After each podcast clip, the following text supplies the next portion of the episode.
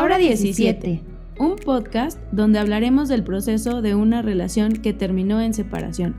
Yo soy Fernanda Pliego. Y yo, Linda Varela. Te llevaremos paso a paso con cada emoción que estás viviendo durante este proceso. Te ayudaremos a recuperarte emocionalmente. Aquí podrás reencontrarte. Hallarás paz mental y volverás a amarte. Entenderás el camino que tomó tu relación y el por qué es tan importante el amor propio. Disfruta, escúchanos y bienvenidas. Bienvenidos a un capítulo más de Ahora 17. Esta noche estamos, tenemos como invitado a un psicoanalista que nos va a platicar de las relaciones con la familia, cómo influyan en las relaciones que tenemos con nuestras parejas. Ale es un muy querido amigo y colega. He tenido la oportunidad de colaborar con él en varios proyectos. Me da mucho gusto tenerte en este capítulo de Aura 17. Bienvenido Ale y muchas gracias por aceptar la invitación. Gracias a ustedes por abrir este espacio, por esta iniciativa. Es un gusto estar aquí. Ale, cuéntanos desde tu experiencia por qué consideras que las relaciones familiares son importantes al momento de elegir una pareja y cómo es que influyen en esta decisión. Bueno, definitivamente es importante eh, dónde se encuentra ubicada una persona en función de sus alrededores, ¿no? Sea la familia, sea el estrato social, sea el espacio académico, etc. Y esto tiene que ver porque uno está predeterminado o ampliamente imbuido o en influencia con lo que nos rodea. Entonces eso es una situación muy importante, aunque a menudo no reconocemos que la, la persona que elegimos como pareja tiene un contexto, ¿no? que tiene gente alrededor de, de ella o de él. Y pasa tiempo para que reconozcamos que está rodeado de otras personas que al menos tendríamos que saber son, qué características tienen, pero sí, definitivamente influye bastante. Ok, oye Ale, ¿cómo podrías eh, definir o qué nos podrías decir de la codependencia que existe eh, de los hijos con los papás? Me parece que a últimas fechas, como en, estos tiempos, como más de, de, como de mi época, este, existe una codependencia de, de los hijos, en lo particular creo de los varones con los padres, y cómo, cómo afecta o cómo podemos manejar esta codependencia en cuanto a la renuencia al compromiso, por decirle de alguna forma, o quizá como esta codependencia que no, si bien no solamente es económica, sino también emocional, ¿Cómo podrías definirlo o bajo qué vertiente se puede como tipificar o clasificar como una dependencia de los padres con los hijos? O sea, hice el ejemplo de los varones, pero me queda claro que también hay, muchas mujeres que permanecen en el seno familiar pues muchos años y que sí son dependientes económicamente y emocionalmente. Ok. Sí, fíjate que estás planteando un suceso muy importante. Em, no es algo exclusivo de estas generaciones, aunque estas generaciones eh, se evidencia y se catapulta la situación, ¿no? Yo quiero decirte que en general en América Latina eh, la forma de relacionarse los hijos con los padres es de una alta relación, de dependencia social, cultural, afectiva, de bienes materiales, de, apego. Es algo que siempre ha existido, a diferencia de otras culturas como norteamericana o la canadiense, por ejemplo. Pero en las últimas generaciones hemos encontrado que, por ejemplo, los hijos tardan más tiempo o crecen más eh, tardan más tiempo para irse a casa de sus padres, por un lado, ¿no? Eh, por otro lado, que hay un alto nivel de relación de los hijos con los padres, de tal manera que si bien salen a estudiar los hijos, que si bien hacen eh, trabajo, que si bien hay relaciones con parejas, no necesariamente implica que den el paso para iniciar una familia o empiecen su vida de manera independiente, ¿no? Y a esto se le agrava la situación económica, ¿no? Porque por hoy no es tan fácil conseguir una casa donde tú vivas cuenta, si no, se favorece con esta situación social de los roomies, ¿no? En todo caso, vemos jóvenes que viven con otros jóvenes que con ellos se subsidian un poco, ¿no? Los gastos de la casa. Es, por ejemplo, Ale, eh, Hoy en día hay como muchos jóvenes, y más en este caso de la pandemia, que regresaron a sus casas. O sea, que a lo mejor rentaban o vivían con roomies, pero en base a que a muchos se quedaron sin trabajo o en stand-by o cosas así, la, los jóvenes están regresando a depender económicamente de sus papás, ¿no? Y, y, son jóvenes que a lo mejor ya tienen arriba de 27 años, de 27 a 30 años, no sé, es como un rango que yo veo que es como una tendencia que dicen, no, pues ya me regresé con mi familia o de plano se quedan ahí. Y bueno, planteemos para empezar que esto no es algo que esté bien o que esté mal, ¿no? Sino es algo que está ocurriendo y que hace variar las, las relaciones que es cierto que eh, frente fenómeno de la pandemia y de la cuarentena hubo una especie de regresión, ya no solo en el sentido de que regreso con mi familia, sino regresión en el sentido de dependencia, de codependencia. Mira, si de por sí hemos pensado que hay algo que se llama endogamia familiar, es decir, que no acabas de desprenderte de tu núcleo familiar, digas tus padres, tus hermanos, que de por sí existe esta situación, de que dos, tres veces a la semana quieres ir con ellos, o que todos los días quieres ir a comer con ellos, o que eh, las cosas importantes de tu propia familia eh, se las consultas a tus papás, a tus hermanos, si de por sí existe esta endogamia, esta codependencia, esta no poder deshacerse del núcleo familiar paterno, eh, ahora con la situación de la pandemia, pues se dio agravado. Claro. Oye, Ale, ahorita que hablabas de esta endogamia, que todo se comparte, ¿cómo afecta eh, el proceso de una separación? Porque muchas, muchas parejas se terminan separando por esta relación que tienen, en el caso de los hombres, súper apegada con la mamá y que la esposa siempre está como en el segundo lugar, ¿no? Siempre en cosas tan sencillas como es que no cocinas como mi mamá es que no me planchas las camisas como mi mamá, ¿no? Es que no me haces piojito como mi mamá, ¿no? O sea, que, que parecen cosas como tan, tan simples, pero a la vez como tan, tan fuertes, ¿no? Y pasa lo mismo con las mujeres. ¿Qué pasa con, con estas mujeres que siguen recurriendo al papá de se me ponchó una llanta y, y, y le llaman al papá, papá, ¿qué hago? ¿No?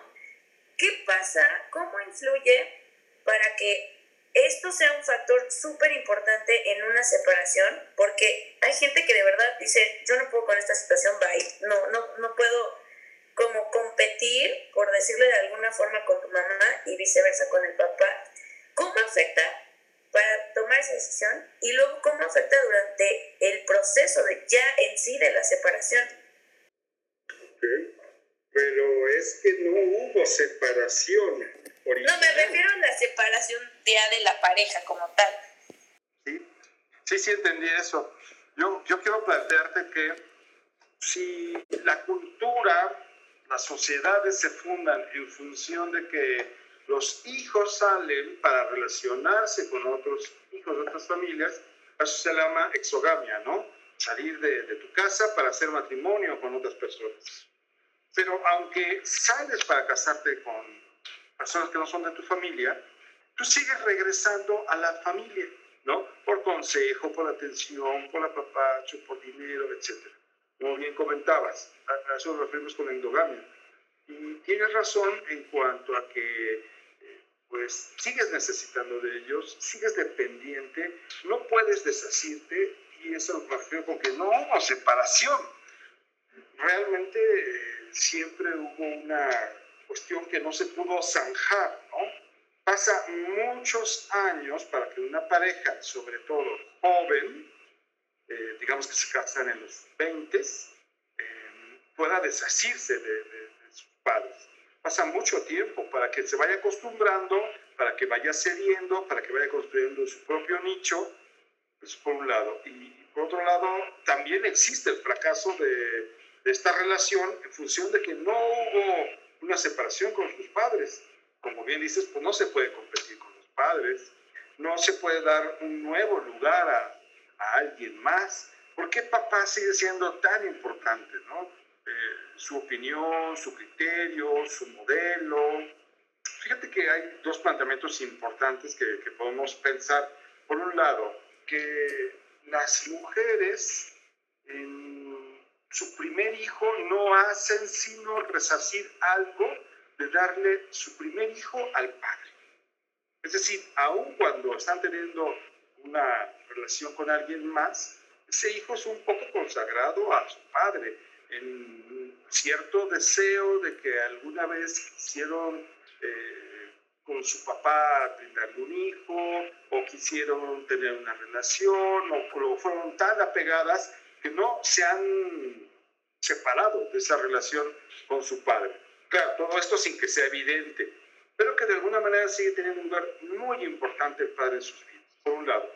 Por otro lado, las mujeres repiten en su primera experiencia amorosa importante, dígase un matrimonio, la relación que llevaban con su mamá. Es decir, se llevan con el marido como se llevaban con la mamá. Por eso a veces los truenes, por eso a veces las broncas, el exigirle de más. Si pasan los primeros años de relación y ambos miembros de la pareja van cediendo, el varón deja de estar tan apegado a su mamá y, la mujer deja de tratarlo como una nueva forma de relacionarse con su madre, algo puede sopesarse y por fin conocerse más allá de estos fantasmas del pasado que son su papá y su mamá. Pero la verdad es que lo que hacemos en nuestras primeras relaciones es repetir la experiencia que tuvimos con nuestros padres, pero ahora con el rostro y la persona de la pareja. Oye, Alex, y por ejemplo, ¿qué tipos de papás existen en la relación codependiente con los hijos? Ajá. Papás que no han podido eh, quitarse del lugar de ser padres. Mira, hay una expresión muy común que tiene que ver con que eh, él va a ser mi hijo por siempre. Hazle como quieras. Siempre voy a ser su madre porque nació de mi vientre, porque no se va a poder, eh, sino siempre refería a mí como su madre. Cuando yo planteo que uno deja de ser el padre de sus hijos, ellos dicen inmediatamente, no, es que por lógica yo siempre voy a ser su padre, siempre voy a ser su madre. Sí, por una cuestión lógica, ¿no? Tú siempre vas a, a ser su padre o siempre en algún momento fuiste su padre, pero ya no lo eres. No, pero es que siempre lo voy a hacer. ¿Cómo es que siempre lo vas a hacer si él ya se fue, si él ya no se dirige a ti? Entonces hay padres que se quitan de ese lugar de seguir siendo padres y hay padres que se sostienen en ese lugar aun cuando ya no les corresponda, aun cuando ya estén ahogando la relación de su hijo con alguien más, porque quieren seguir teniendo un lugar, porque soñaron su vida eh, con un hijo que los mantuviese, que los cuidara, que siempre viniera atenderlos, etc. Pero entonces, bueno, para empezar te puedo proponer esos dos tipos de papás, ¿no? El que dice, yo hasta aquí llegué, 20 años, y hasta aquí te atiendo y adiós. O el que dice, no, yo voy a tener 40 años y me vas a dar nietos y voy a seguir al pendiente de ti y, tengo que vigilarte y, el joven o la joven tienen 45 años y siguen regañándolos, eh, supervisándolos, Manteniéndolo. sí. Oye, Alex, decías de, eh, de estas cosas que se repiten como en, en tu primera relación, es como repetir el vínculo o la relación que tienes con tu mamá. Hablábamos de estos papás que son como muy absorbentes, por decirles de alguna manera. ¿Qué pasa con esos papás que fueron súper, súper ausentes y que quizá... Eh, pues cumplieron con las necesidades o con los términos mínimos básicos para ser papás, se, se, vive de la misma forma, es decir, con la primer pareja con la que estás, tienes este mismo desapego o, o repites esta misma relación, aunque haya sido una relación muy distante.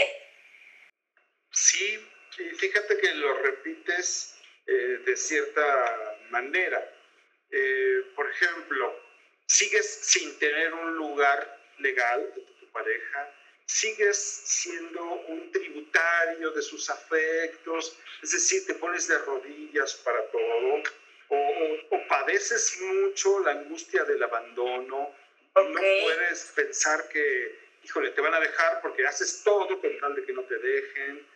Entonces, sí, de alguna manera vuelves a vivir lo que viviste, aún con un papá o con una mamá que no te dio lugar, que no te atendió, con una nueva pareja, por supuesto.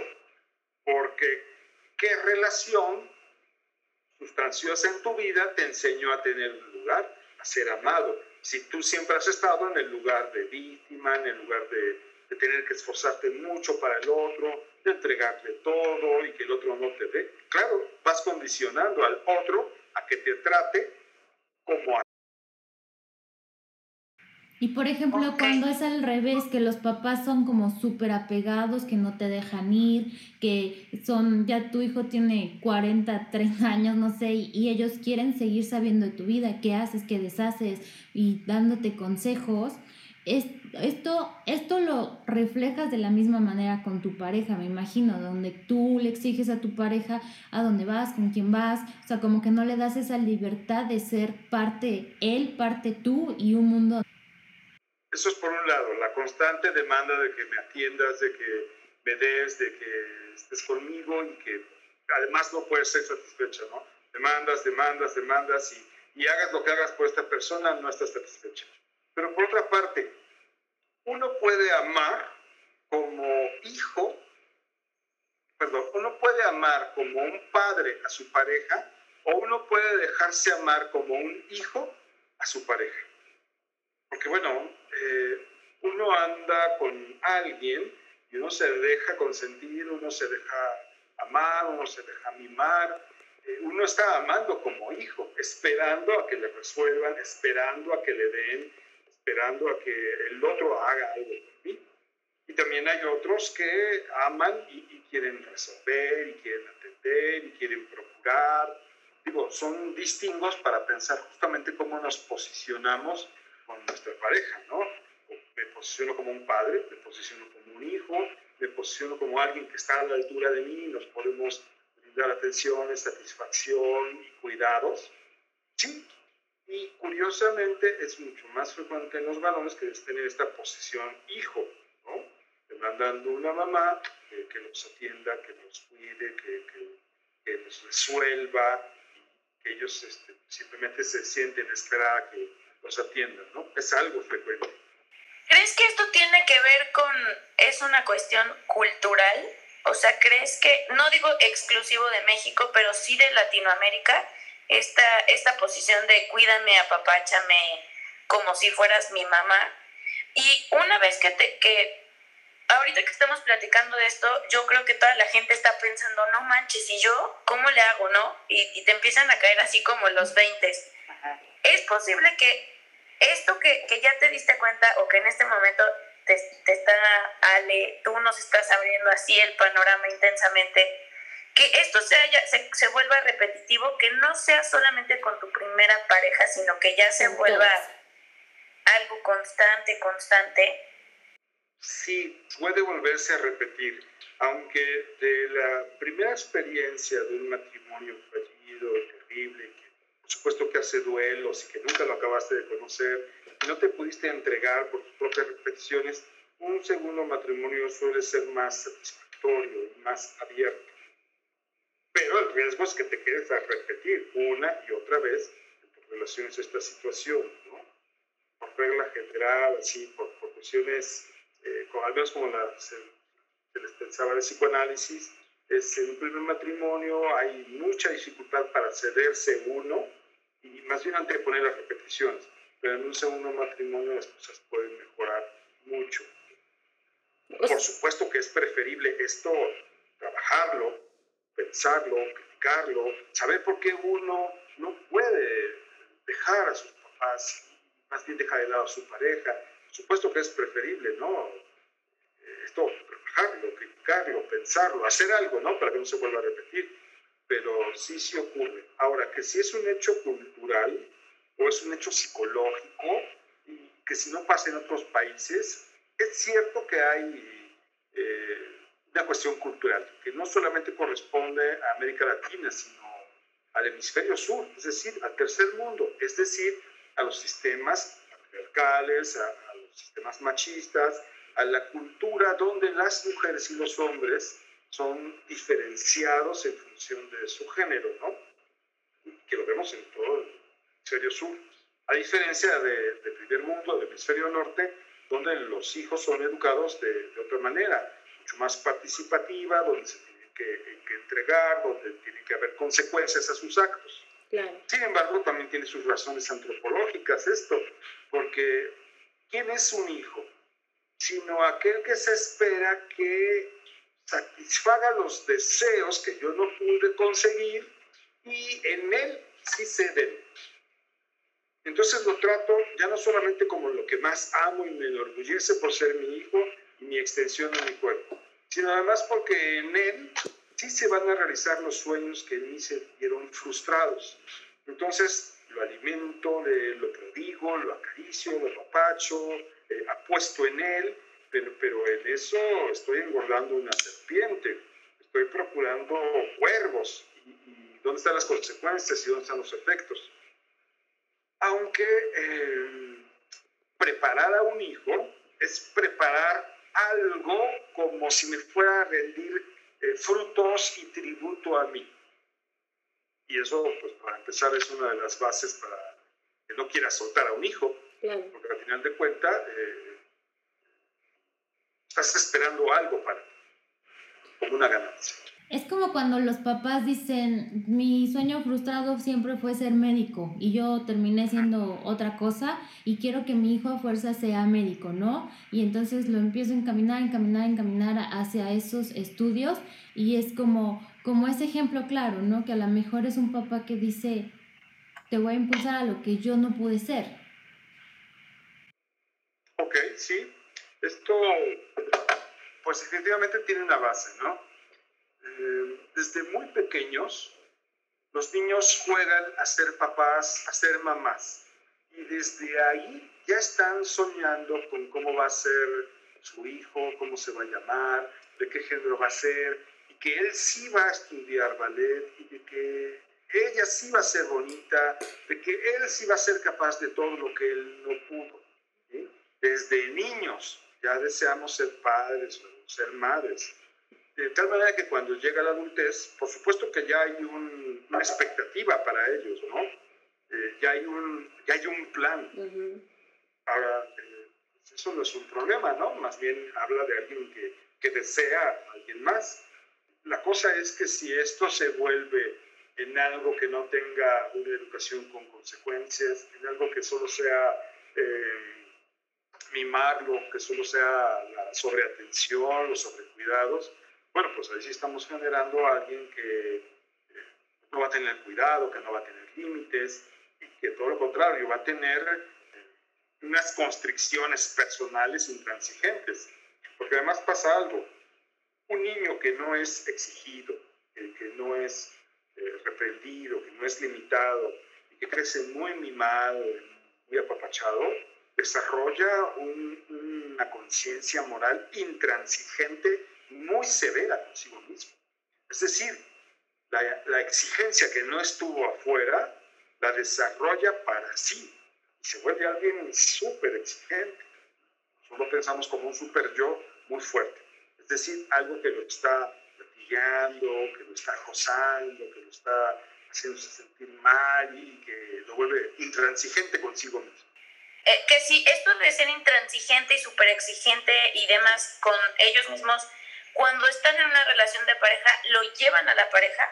Claro, claro, claro. Eh, fíjate que las primeras experiencias, por ejemplo, de algunas mujeres cuando empiezan a vivir con su pareja son de que la casa tiene que estar en super orden, todo bien limpio, eh, limpian, sacuden. Entonces hay una intransigencia de, de sí eh, para hacer las cosas como perfectas, ¿no?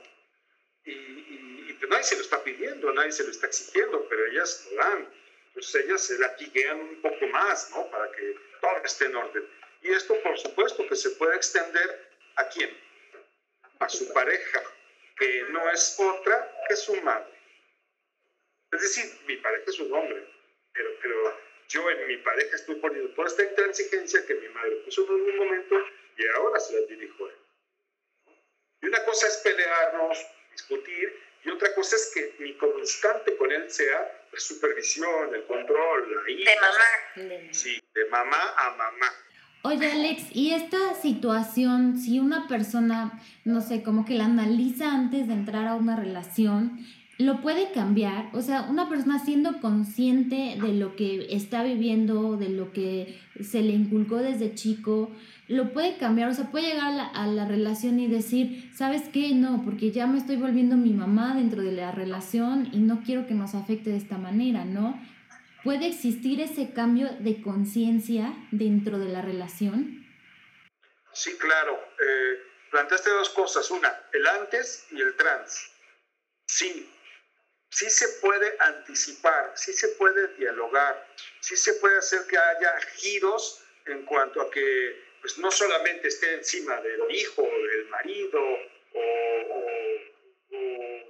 o, el varón no solamente quiere ir a comer con su mamá o no quiera despegarse de su mamá, sí. Aunque estas posibilidades de ir y hablarlo mm, difícilmente es una cuestión así como profiláctica, ¿no?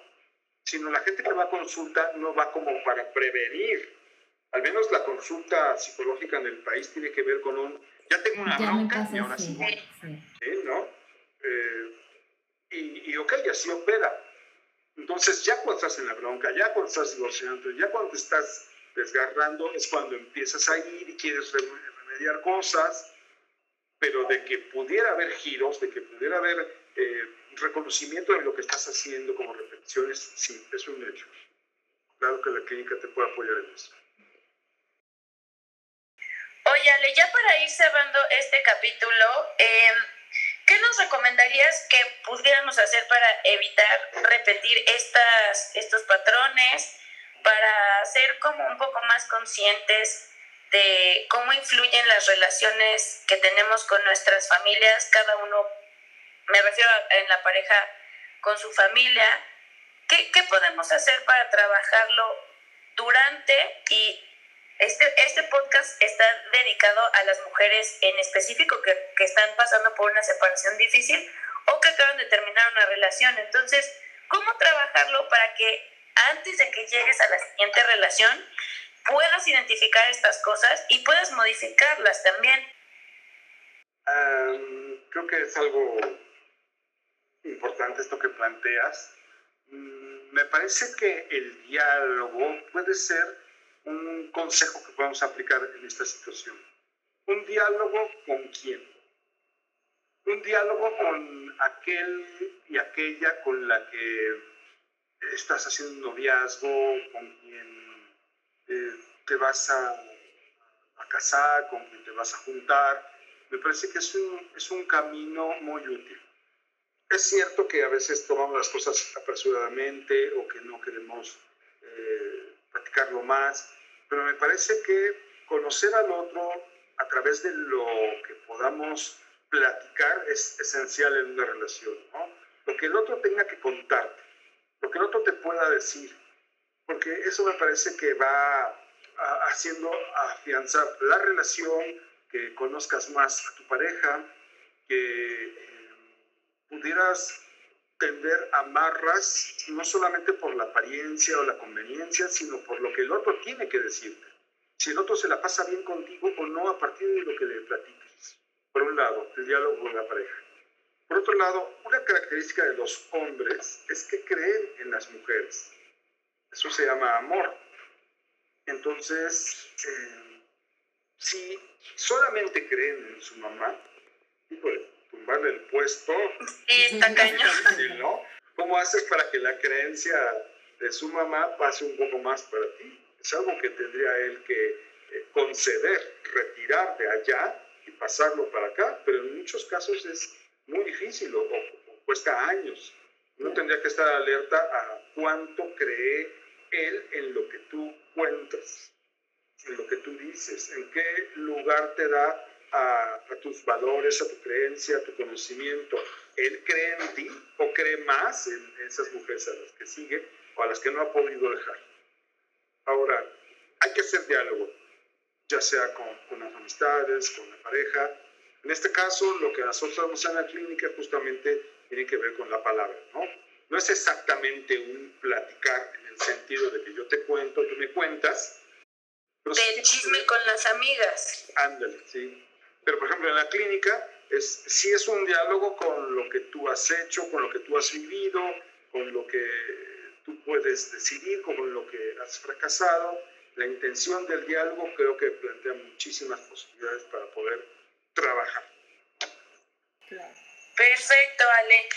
Pues nos quedamos con, yo al menos con un excelente sabor de boca eh, me parece que es un tema súper importante que creo que pocos analizamos en el momento que estamos con una pareja.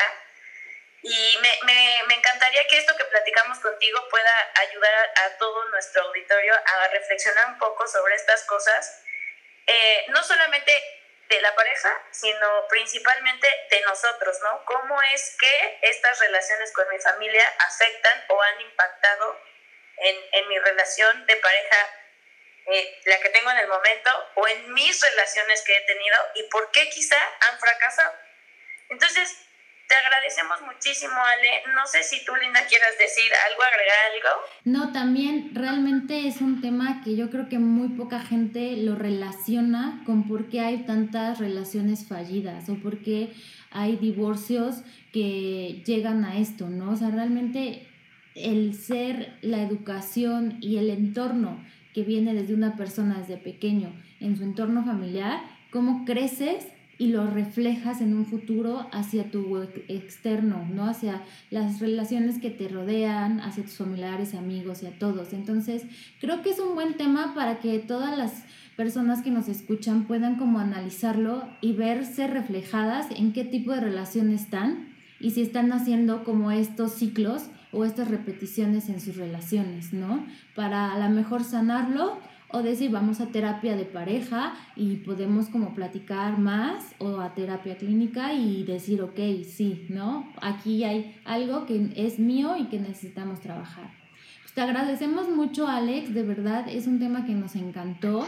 Y vamos a dejar aquí en, el, en las redes sociales tu contacto, tu información para que nuestra gente te pueda escuchar, te pueda, eh, pues, se pueda comunicar contigo y si no a través de nosotras, nosotras lo comunicamos y si tienen alguna duda, pues háganosla llegar para poder este, resolverles más inquietudes que lleguen a tener. Muchísimas gracias por esta invitación y a ustedes que escuchan. Muchas gracias, Ale. Muchísimas gracias. Hasta luego. Hasta luego. Bye.